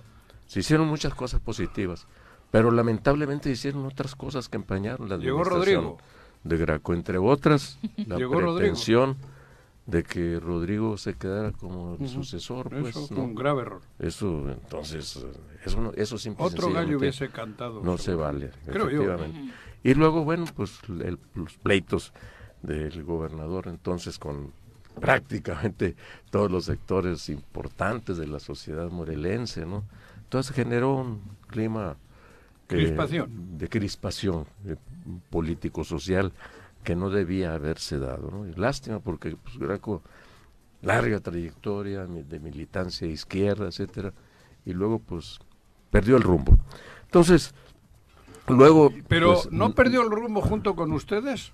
¿No eran sus asesores? Pregunto, porque aquí se hablaba de los chuchos, los chuchos como que eran la brújula. no, nosotros, nosotros... Digo en serio, ¿eh? Nosotros prácticamente, Juan José, no participamos como equipo político dentro del gobierno. ujú.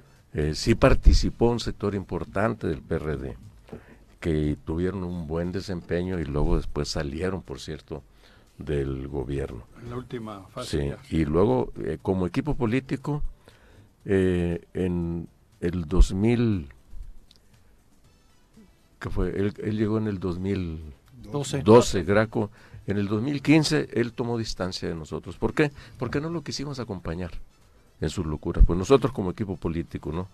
Eh, este, y, y, y justamente cuando a fuerzas quería meter a Rodrigo a ser diputado federal y luego mucho menos después cuando de lo quiso que, que lo metiéramos de candidato y dije definitivamente no Graco, te estás equivocando. No bueno pues eh, y eso es a lo que no queremos regresar. Vamos a lo malo de eso pues a lo negativo. Ciertamente como lo decía Paco pues eh, eh, a las eh, cosas que hoy se extrañan de lo bueno que tuvo ese gobierno eso es lo que debiéramos hacer que regrese o que se hagan más cosas de esas pero en este gobierno local Ni eso. que tenemos No. acá este gobernador, nada, o sea, nada, nada de nuevo positivo y todo con las patas y Es que po- poniéndolo en dimensiones, Jesús, para que nos eh, contextualicemos lo que pasa en Morelos, sí es cierto que, nuevamente en un comparativo, Graco sí efectivamente co- comete errores políticos, hace una buena, desde mi punto de vista, y yo no soy objetivo en este tema, pero hace una buena administración. Fue parte del gabinete. Eh, sí, este, eh, hace una muy buena administración, hace cosas que están manchadas por temas políticos y temas de mucho de mucha índole que ya ustedes la Graco, que te ya está ustedes, viendo. que ustedes ya dijeron no no no la verdad es que no Seguro, sé. no creo que te escuche a ti Seguro, cabrón. Sí, escucha, no, no, sí, escucha, seguro. sí, A ver, síguele, síguele. Es veces no no pero síguele. hoy hoy hay peores errores políticos que cuestionaba este este gobernador no hay absolutamente nada de infraestructura no hay programas sociales no hay absolutamente bueno para encontrar al gobernador a ver cuándo trabaja es una ver- es un es un verdadero problema esa es la contextualización en la que nos encontramos en Morelos y es donde Por eso, pero- donde necesitamos una oposición eso, unida. Jesús. Hace ratito entraba Ángel. No, pero es que esa pregunta es, ¿dónde está la oposición en Morelos? No hay oposición. No hay. Ajá. Porque Sí. Graco sí la tenía. Y Y teníamos dura, que... El y obispo. y dura. El obispo. Y con por el ella. obispo, ¿no? sí. El obispo era oposición de Yo Graco. era.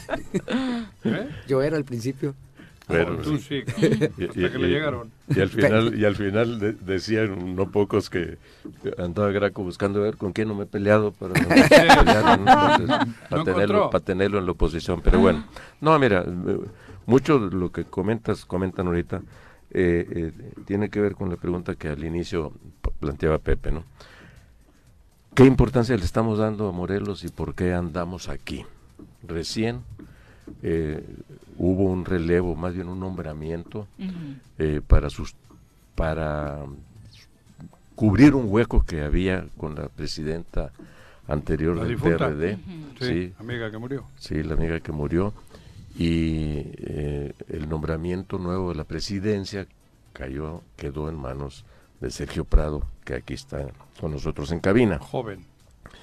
sangre joven, Ajá. que ha acumulado experiencia eh, y que apostamos a que esto nos ayude, eh, estos nombramientos, a que el PRD, entendiendo, buscando entender los errores que se cometieron, los problemas que tuvimos, los pleitos internos, eh, canibalescos, hay que decirlo así, antropofágicos que tuvimos eh, en años anteriores, sean superados.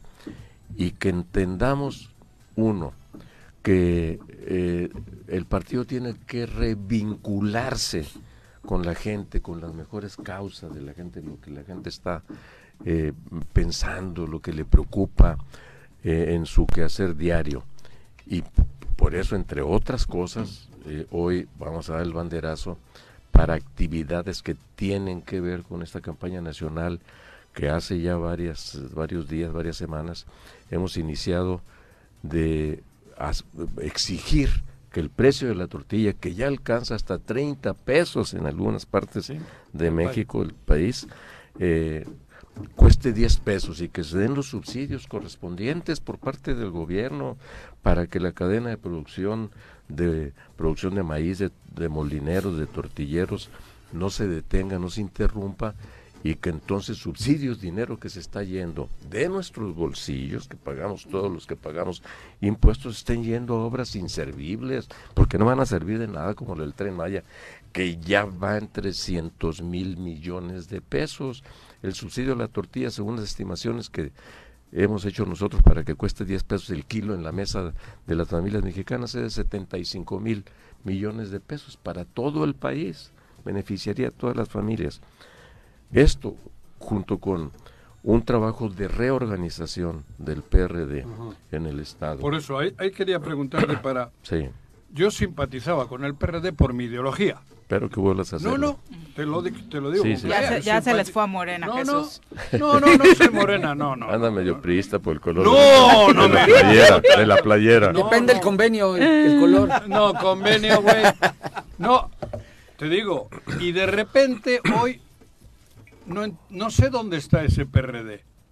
Digo, para mí el PRD, bueno, por eso muchos Mucho. PRDistas, no, las siglas, ¿dónde está hoy? Sí, sí, sí. Porque también es para mí triste ese, ese con el que yo simpatizaba, verle de la mano con el PAN o verle de la mano con el PRI. Ahí es donde me confunde este PRD, que es el mismo de antes, las siglas son las mismas. ¿Dónde está ese PRD? ¿O, o qué, qué PRD es este? ¿Socialdemócrata?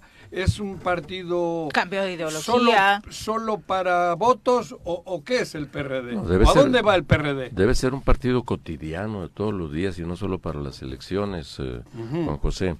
Socialdemócrata, sí, Ok. un partido de izquierda, socialdemócrata, responsable con el Estado de Derecho, de respetar la Constitución, las leyes, las instituciones, todo esto, respetar y buscar ampliar los derechos, libertades individuales y derechos individuales y colectivos.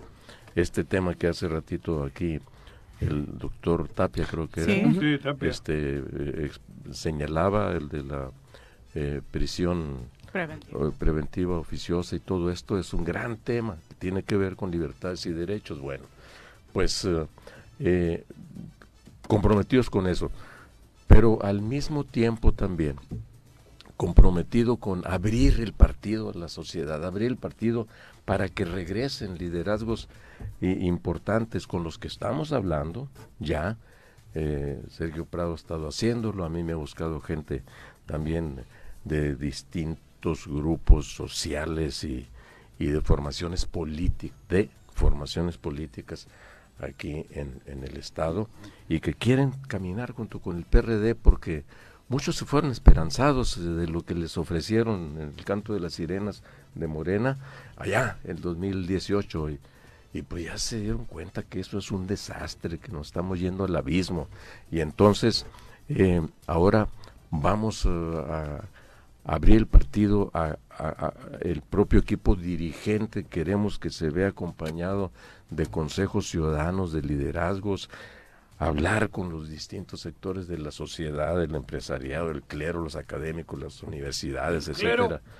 pero el clero la hay una parte del clero progresista Sí, que, que, que- que en estos momentos en el que eh, están en riesgo, Juan José, eh, muchas cosas, libertades, hasta, hasta la, po- la, la- la- la- la- el principio del Estado laico, está en riesgo hoy, porque está optando López Obrador por un sector de los creyentes de nuestro país, un sector de los cristianos. Cristianos, sí. ¿no? Entonces, eh, ¿qué es lo que a todos nos conviene? Y es la base también de una convivencia democrática y de tolerancia en todos sentidos, pues el esta- los, los principios del Estado laico, de que respeten la creencia que cada quien tenga o el derecho a no creer en nada, ¿no? De términos religiosos.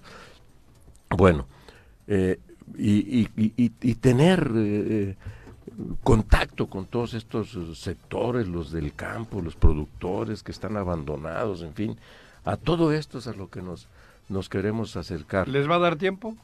No, no hay espacios ya ocupados, esos que dices que se fueron a Morena y Movimiento Ciudadano, digo, hablando de Chile, ¿no les ha ganado eh, el espacio? Hay, una- hay- hay sí, cier- ciertamente eh, hay un sector de la sociedad que cuando vio que el- en el PRD no estaban Ajá. eh, presentándose estas opciones eh, libertarias, democráticas, eh, etcétera, y, y, que vino a ocuparlo con una suerte de, de, de- de- de propuesta socialdemócrata, por decirlo así, retomando lo que planteaba Viri hace ratito, que es MC. Eh, ahí está, pero MC no tiene una ideología claramente definida. Eh, y nosotros, esto es justamente el papel que queremos, que queremos ocupar y que queremos decirle a mucha gente, con toda humildad, les pedimos que podamos caminar juntos, que nos den una nueva oportunidad, que nos permitan ser parte de un mismo esfuerzo colectivo para que en el 2024, dentro de dos años, menos ya menos de dos años, eh, recuperemos un Pero va rumbo haber- claro para el país. ¿Va a haber espacio para esas ideas progresistas en una alianza como va por México acompañado de un partido como Acción Nacional? Conservadora. Mira, a ver, el, el- el- el- el- la plataforma programática que hemos armado en la coalición Va por México no es una coalición conservadora, mire. Es una coalición progresista, es una coalición que pone por delante, yo te diría que el 80 o el 90% de los planteamientos del PRD. No hemos tenido la capacidad para difundirlos, para aclarar todo esto. Ciertamente hay cosas en las que discrepamos abiertamente con el PAN, como por ejemplo el derecho de A las decidir, mujeres a decidir sobre su propio cuerpo, o los de la diversidad sexual, esto, la, la tolerancia es al respecto. Eh, pero en eso, bueno, cada quien por su lado. Pero hay otras cosas esenciales como son los, la preservación de los principios de una república democrática con equilibrio de poderes, con el respeto a las instituciones, con el respeto elemental de las mujeres a exigir igualdad frente a los hombres, que este gobierno las ha abandonado, el de López Obrador me refiero, o todo lo que tiene que ver con el aprovechamiento de los recursos públicos para que el país crezca y haya oportunidades de empleo para las nuevas generaciones que se han estado perdiendo, o el combate verdadero a las causas de la desigualdad y hacer menos desigual nuestra sociedad que se ha agrandado. Esto, a pesar de que dice primero los pobres y que reparte eh, programas sociales eh, eh, con fines electorales, ahí está, los datos mismos de eh, Coneval eh, este, señalando cómo crecieron las franjas de pobreza y de extrema pobreza. ¿Cuál fue en el, estos el- gran factor, Jesús, de rompimiento con López Obrador? O ¿Qué es sea, lo- Porque se forjó adentro Sí. del PRD. Él es, él, él, el 90% de su trayectoria ha sido dentro del PRD. Originalmente Bueno, se 80, forjó en el porque 10 PRI y 10 Morena. Sí. Lo- Me refiero a tiempos, tiempos nada más. Hace más de 10 años, mire, en pasadas las elecciones de 2012, él personalmente en un desayuno al que me invitó, después de que ya se había calificado la elección en favor de Peña. en aquel entonces, me dijo, Jesús, yo voy a agarrar ya mi camino, eh, voy a anunciar la pelea, el trabajo por el registro eh, legal de Morena, que ya lo había empezado a construir desde que estaba en el PRD, hombre, él empezó a agarrar camino desde ahí, desde antes del 2006, desde antes de las luchas postelectorales de ese entonces, él ya había agarrado ese camino y siguió trabajándolo paralelamente al PRD.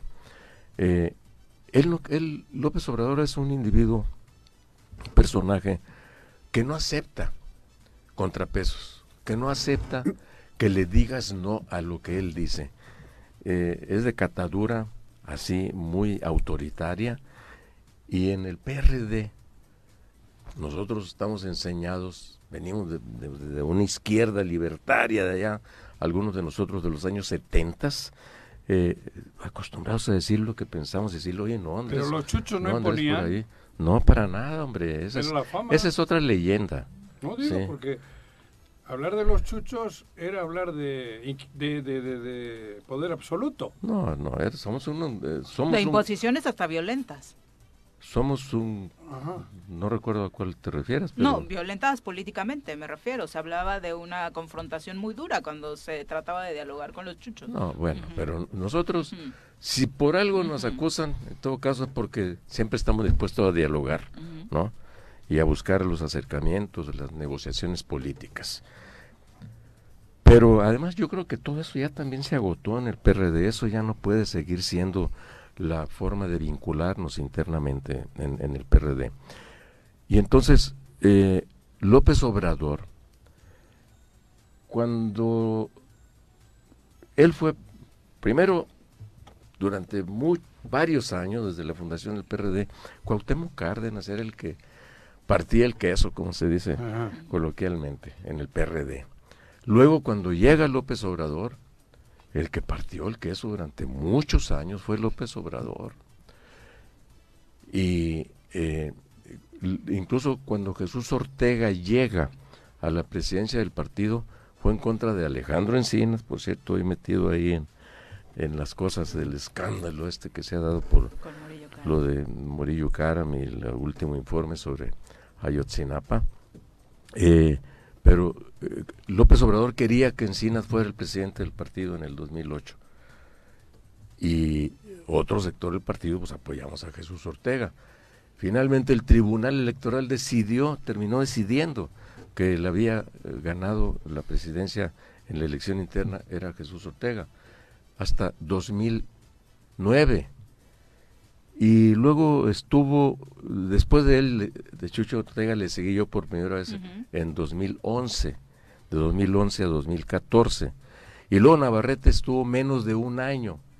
Y hasta ahí llegó eh, vamos a decir seis años en la presidencia del partido hasta que el año pasado 2020 yo regreso por segunda ocasión prácticamente por un acuerdo unánime entre la dirigencia del PRD entonces eso de los pueblos, digo, es una leyenda que se ha forjado. Sí, somos un equipo muy estable dentro del PRD, sí, pero siempre peleando por la institucionalidad del PRD. Lo sabe aquí muy bien Sergio Prado, que mm, no pocos de los equipos identificados con nosotros decían aquí en Morelos, no, no, no, con Sergio, a ver, ya, el acuerdo es aquí necesitamos hacer el nombramiento y Sergio tiene prestigio y tiene con qué darle para adelante para lograr estos propósitos del PRD. Jesús, pues muchísimas gracias por acompañarnos. Desafortunadamente el tiempo se vuelve corto. ¿Hasta dónde eh, le va a alcanzar al PRD en 2024? Esperamos que nos dé para detener esta ola eh, autoritaria que amenaza con llevarnos a una dictadura en el 2024. Bien. Este, Andas bien callado. Ya no tengo tiempo, cabrón. Se pone no, muy no, no. intenso cuando Sí. dicen ese tipo de Sí, cosas. ¿no? Sí. Me tienes sorprendido. No, pero, pero, joder. Ojalá ver, y podamos continuar Claro. charlas No, vía no, telefónica. Porque se quedaron sí, muchos al aire. Yo quiero saber, temas, sí, va sí, por ¿no? México y Alito, ¿qué onda? ¿Les ayuda? ¿Los Sí, no, baja? no, hay, hay- hay Retomamos. mucho de qué hablar. Hay mucho ¿no? de qué hablar. Lo cierto es que hay que forjar una gran alianza política y con la ciudadanía, con la sociedad. Si no, esto se va a ir al carajo, para decirlo lo más Elegante. posible. Muchas gracias, muy buenos días. Paco, muchas gracias, por acompañarnos. gracias muy a buenos días, Pepe, buenos, Buenos días, días, señora Ma. vayas a reposar. Muchas gracias, Jesús. Eh, ya nos vamos. Sergio. Que tengan, Sergio, muchas gracias por acompañarnos y por supuesto los esperamos mañana en punto de las 7. Por lo pronto, a bailar.